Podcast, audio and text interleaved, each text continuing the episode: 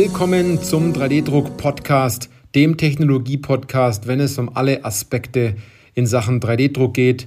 Egal, ob Sie neu mit der additiven Fertigung und 3D-Druck beginnen oder ob Sie schon erfahrener Anwender oder auch 3D-Druck-Dienstleister, Hersteller oder Zubehörlieferant sind, weil es geht immer darum, ob Sie Ihren 3D-Drucker im Griff haben oder ob der 3D-Drucker Sie im Griff hat. Ich bin Johannes Lutz und ich freue mich auf diese Podcast-Folge, weil diese Podcast-Folge den Titel trägt, ist 3D-Druck krisensicher? Und das ist jetzt gar nicht so lange her. Ich bin zurückgekommen von der Formnext Messe. Die war jetzt auch letzte Woche und ich nehme auch den Podcast jetzt auch ganz aktuell auf. Und wenn man dort auf dieser Messe war, ich glaube, dann hat man auch gesehen, dass sich in dieser additiven Welt extrem viel bewegt, dass es ganz viele Lösungen für ganz viele Probleme gibt, dass die Hersteller für 3D-Drucker aus dem Boden schießen. Jeder hat eine eigene Technologie, jeder macht ein bisschen was anders. Es gibt unheimlich ähm, viel Bedarf an Materialien, an Zubehör, an Software, an Nachbearbeitung. Wenn man das dann den ganzen Bereich so betrachtet, von aus vielleicht von 2018 bis jetzt, dann hat sich da immens viel getan und es gibt sehr viele Anwender, die bereits viele, viele Schritte vorwärts gekommen sind und 3D-Druck auch im Unternehmen implementiert haben und äh, vielleicht zufrieden mit dem Ergebnis sind oder vielleicht auch nicht zufrieden sind mit dem Ergebnis von 3D-Druck. Wenn wir das Ganze aber jetzt mal bezogen auf Krisensicherheit betrachten, dann müssen wir so eine Ebene nach oben gehen und es aus einer übers, also übersichtlichen Ebene betrachten, also von so einer Metaebene. Und auch hier kann man das Ganze vergleichen damit, 3D-Druck ist auch nur eine Fertigungstechnologie, wie jede andere Fertigungstechnologie auch, die ähm, ein Problem löst, die Bauteile sozusagen herstellt, womit man diese entsprechend einbauen kann, um einen Wert zu generieren bei seinem Kunden oder ein Problem zu lösen. Und das natürlich auf einer extrem breiten Fläche. Wenn Sie sich mal so einen Eisberg betrachten, so einen 3D-Druck-Eisberg mit ganz vielen Branchen und Einsatzmöglichkeiten, dann äh, gibt es auf der linken Seite so den ganzen, den ganzen Bereich Aerospace vielleicht, dann gibt es den Konsumgüterbereich, dann Medizintechnik, dann Maschinenbau, dann gibt es das ganze Thema dass 3D-Druck als Hilfsmittel eingesetzt wird. Vielleicht eher als Prototypen-Thema, wo äh, immer noch ganz häufig natürlich Bauteile in dem Bereich gedruckt werden, ähm, weil es natürlich schon eine ganze Zeit lang zurückliegt, ähm, dass man 3D-Druck und die additive Fertigung zum, zum Prototypen äh, für Prototypen verwendet und natürlich auch dieses ganze Thema des Seriengeschäft, Serienteile äh, und hochindividuelle Massenfertigung. Ne? Sie haben richtig gehört, individuelle Massenfertigung. Nicht jedes Bauteil sieht identisch aus, sondern jedes Bauteil ganz, kann ganz individuell an die Person sozusagen angepasst werden. Und wenn man diesen Markt mal so betrachtet, dann gibt es ganz viele Probleme, die gelöst werden, ganz viele Anwendungsfelder, ganz viele Bereiche, wo vielleicht auch die Technologie schon da ist, aber die Anwendung immer noch gesucht wird. Ähm, was ja ganz häufig der Fall ist, dass man sagt, äh, wir haben ja was ganz Tolles entwickelt, aber wir wissen noch gar nicht, äh, wo setzt man das Ganze ein. Da gibt es also noch ganz viele weiße Flecken sozusagen auf dieser Landkarte des riesengroßen Eisberges, ähm, wo man diese Technologie vielleicht noch einsetzen kann, aber man hat noch nicht herausgearbeitet, wo das Ganze entsprechend auch sinnvoll ist. Und auch hier nicht nur das Werkzeug 3D-Druck wird genutzt, sondern wenn man das jetzt aus einer anderen Sicht wieder betrachtet, dann kann man so einen, eine Fertigung im 3D-Druckbereich natürlich ganz schnell umstellen. Wenn man die entsprechende Technologie hat, ähm, dann kann man sowohl Vorrichtungen als auch Prototypen, als auch Serienteile drucken. Man muss bei der Definition von Serienteilen in Form von Stückzahl und von Qualität natürlich auch ähm, immer schauen, welche Ansprüche hat man hier und äh, wie ist die konkrete Anwendung. Aber ähm, das, was ich Ihnen hier mitgeben möchte, ist, egal welche Technologie Sie haben, egal was als nächstes passiert, es werden immer Prototypen gebraucht. Es werden immer Bauteile gebraucht, um etwas anderes zu produzieren, das heißt Hilfsmittel, Vorrichtungen, Montagehilfen. Es werden immer auch Kleinserien benötigt für bestimmte Bereiche.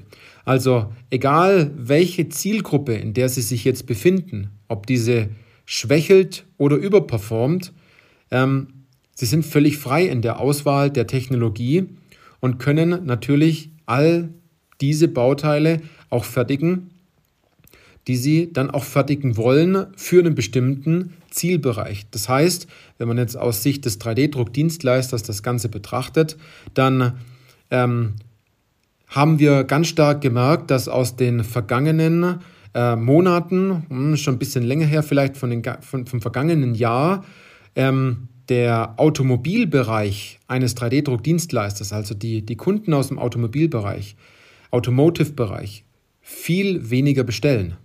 Dass, der, dass die Zielgruppe sich verändert dass es mehr in den Maschinenbaubereich reingeht für vereinzelte Anwendungen, dass es vielleicht auch in ganz neue Nischenanwendungen hineingeht, ähm, die jetzt sozusagen nach oben schießen, weil sich in unserer Weltsituation einiges verändert hat. Und ich muss Ihnen ganz ehrlich sagen, dem 3D-Drucker ist es egal, was er fertigt. Wichtig ist, dass Sie ihn überhaupt nutzen für einen bestimmten Bereich und es kommt immer auf Ihre Zielgruppe drauf an. Und diese Zielgruppe lässt sich natürlich auch äh, sowohl als Kunde definieren, wenn Sie 3D-Druckdienstleister sind, aber auch zum Beispiel eine ganz andere Abteilung in Ihrem Unternehmen. Angenommen, Sie sind ein größeres Unternehmen, Sie haben nur so eine, so eine Innovation, ähm, so ein Innovation Center, so eine additive Fertigung als separate Abteilung und Sie sind dafür verantwortlich, in anderen Abteilungen Anwendungen zu finden, die Abteilungen bezüglich dieser Technologie zu unterstützen, mit den äh, Abteilungsleitern und den Kolleginnen und Kollegen entsprechend ähm, Kontakt aufzunehmen, die zu schulen und auch die mentalen Blockaden gegenüber dieser Technologie zu nehmen. Und Sie jetzt merken, dass ein Bereich, Aufgrund dessen, weil in einem Unternehmen vielleicht eine Verschiebung stattfindet von Aufträgen, dass sie vielleicht in einen Bereich nicht mehr so stark beliefern und sie jetzt nachjustieren ähm, müssen in einen anderen Bereich, dass es selbst, auch wenn das Thema aktuell sehr gehypt wird, in dem ganzen Bereich Montagevorrichtungen, Betriebsmittel ähm, oder auch einfache Hilfsmittel, ein immenser Bedarf immer noch besteht den sie vielleicht noch gar nicht gefunden haben oder die Kolleginnen und Kollegen aus der einzelnen Abteilung vielleicht dieses Problem immer noch toleriert, dass sie aus der Abteilung vielleicht gar nicht mehr tolerieren. Also wenn ich mir manche Bauteile anschaue, egal ob jetzt im Spritzguss oder in, in einer anderen konventionellen Fertigung, gebogenes Metall oder äh, CNC, gefräste und gedrehte Bauteile, da muss ich Ihnen ganz ehrlich sagen, dann kriege ich in vielerlei Hinsicht sofort Kopfweh, wenn ich darüber nachdenken müsste, dieses Bauteil mit dieser Technologie auch zu fertigen. Ähm, ich denke da viel eher darüber nach, das Bauteil entsprechend anzupassen. Äh, und das muss jetzt nicht alienartig ausschauen, sondern da kann man ein paar Kleinigkeiten anpassen, dann lässt sich das automatisch schon viel besser drucken. Und dann mit der additiven Fertigung dieses Bauteil sozusagen zu drucken, um ein Problem zu lösen, was man vielleicht am Anfang gar nicht als Problem sieht, weil es schon immer so gemacht worden ist. Und Sie kennen den Spruch, das haben wir schon immer so gemacht. Und ähm, das ist meistens so der erste Punkt, in dem ein Problem noch toleriert wird, was vielleicht aus der Sicht eines 3D-Druckanwenders schon gleich gar nicht mehr äh, toleriert wird. Und hier geht es jetzt nicht mehr in dieser, ähm, in dieser Krisenangelegenheit darum, 3D-Druck vielleicht noch mehr technisch zu betrachten, vielleicht noch mehr Parameter sozusagen zu kennen, noch mehr Materialien auszuprobieren und vielleicht an der einen kleinen Stellschraube noch irgendwas zu drehen, sondern es geht vielmehr darum, wo sich die meisten davor drücken. Und das ist, Probleme zu lösen, die richtigen Anwendungen zu finden, mit den Menschen zu sprechen, die diese Anwendungen und Probleme auch haben und dort Lösungen auch aufzuzeigen und nicht nur das Vorteilsbingo mit 3D-Druck zu spielen, sondern auch wirklich auf Herausforderungen und Probleme darzulegen und diese zu diskutieren, anstatt wieder die 20, 30 Vorteile aufzuzählen, die 3D-Druck im Endeffekt äh, bietet, weil Die Abteilungen wissen das meistens, aber die können den Unterschied zwischen dem eigentlichen Problem, was die Abteilung hat, in Form von Bauteilen ähm, in der Fertigung als Beispiel, mit den großen Vorteilen von 3D-Druck gar nicht verknüpfen. Und wenn der Unterschied zwischen Problem und Vorteil nicht groß genug ist, dann erkennen Sie sich wahrscheinlich selbst auch wieder, dann machen Sie das schlussendlich auch nicht. Also, zu dem Thema, ist 3D-Druck krisensicher? Auf jeden Fall. Es geht nur darum, was möchten Sie in Zukunft fertigen und wo möchten Sie mit 3D-Druck ein Problem lösen und Mehrwerte schaffen. Egal, ob Sie jetzt 3D-Druck-Dienstleister sind, das ist eher ein Verkaufsthema aus meiner Sicht, ein Marketingthema, nach außen zu treten mit den richtigen Botschaften. Und ähnlich ist es auch so, wenn Sie in der eigenen Abteilung vielleicht einen 3D-Drucker haben und Sie dort eine Staubschicht auf dem 3D-Drucker finden oder sagen, ich habe den mal benutzt, aber das funktioniert nicht ganz so, dann liegt es vielleicht daran, dass Sie da noch einfach eine mentale Blockade haben, die noch nicht aufgelöst ist, weil dann würden sie diese Technologie viel, viel, viel, viel stärker nutzen und auch den Gewinn aus dieser Technologie sehen. Denn aus jeder Potenzialanalyse, die wir bereits im 3D-Druck, in der 3D-Druckberatung gemacht haben, sind daraus eine, eine riesen Stückzahl an Anwendungen entstanden. Wir haben Probleme gelöst, die sind äh, vielen Mitarbeitern im Vorfeld gar nicht aufgefallen äh, und fühlen sich jetzt auch viel leichter im Umgang mit der Technologie, weil sie sagen, es gibt bestimmte Dinge, die tolerieren wir einfach nicht mehr, die drucken wir. Dazu wird die Fräsmaschine nicht mehr angeschmissen. Und auch wenn Sie jetzt sich die Frage stellen, soll ich dieses Jahr oder Anfang nächstes Jahr überhaupt noch ein Investment im 3D-Druck machen, dann kann ich Ihnen sagen, ja bitte machen Sie das.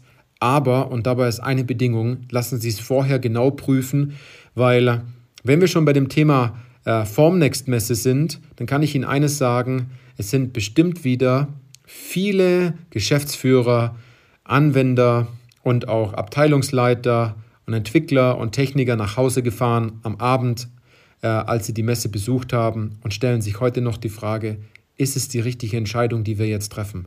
Ist es die richtige Technologie? Ist es der richtige Partner? Ist es die, die richtige das richtige Material? Machen wir das? Machen wir es nicht? Haben wir solche Anwendungen? Haben wir es nicht? Das sind all die Fragen, die dort beantwortet werden müssen. Und äh, das steht sozusagen noch vor Ihnen, wenn Sie sich dort jetzt wiedererkannt haben, damit 3D-Druck schlussendlich auch krisensicher für Sie ist. Dass Sie sagen, egal was dort jetzt kommt, diese Technologie können wir zu 100 Prozent in unserem Unternehmen nutzen und umso öfter wir die Technologie nutzen und umso ähm, zielgerichteter bezogen auf die Zielgruppe und auf die Problematik und auf die Anwendungen wir das Ganze nutzen, so wird uns das auf einen längeren Zeitraum, was Innovation angeht, was Zeit und Kosten angeht, immens wertschöpfend ähm, was bringen. Denn äh, 3D-Druck kann man nicht einfach mal kurz so zwei Tage angucken und sagen, was hat uns das jetzt gebracht, sondern wenn man dort mal ein Jahr zurückblickt und sich fragt, wo war man damals gestanden, wo steht man heute, dann ist es so, wie wenn Sie einen, wenn Sie wandern gehen und Sie, Sie einen Berg hinauflaufen, dann kommen Sie der Spitze immer wieder ein Stück näher. Und äh, Sie, Sie legen natürlich viel, viel an Weg zurück. Und Sie denken sich, ach, so weit haben wir es noch, wir haben doch gar nicht so viel geschafft, es ist so anstrengend. Wenn man aber dann seine Perspektive wechselt und mal vom Berg hinunterschaut und sich denkt, wo ist eigentlich unser Parkplatz, wo wir gestartet sind, dann äh, sieht man, wie weit man eigentlich gekommen ist und dass der Weg zum Gipfel, zur Spitze, gar nicht mehr so weit und so anstrengend ist, weil man den größten Teil davon schon geschafft hat. Und wenn Sie auch an den Punkt kommen wollen, dass Sie sagen, ich möchte doch in einem Jahr zurückblicken, dass Sie die Technologie eingesetzt haben, dass Sie Anwendungen umgesetzt haben, dass Sie manche Probleme in Ihrem Unternehmen, was die Technik angeht, schon gar nicht mehr tolerieren wollen, dann kommen Sie zu uns ins kostenfreie Erstgespräch und wir machen eine Potenzialanalyse und wir geben Ihnen einen Weg vor, wie Sie das entsprechend alleine umsetzen oder mit uns gemeinsam schaffen, damit Sie in der Sache auch absolut krisensicher ähm, durch die nächste Zeit gehen mit dieser unglaublich tollen Technologie 3D-Druck, wenn sie richtig eingesetzt worden ist. Also, in diesem Sinne, machen Sie es gut und bis zur nächsten Podcast-Folge.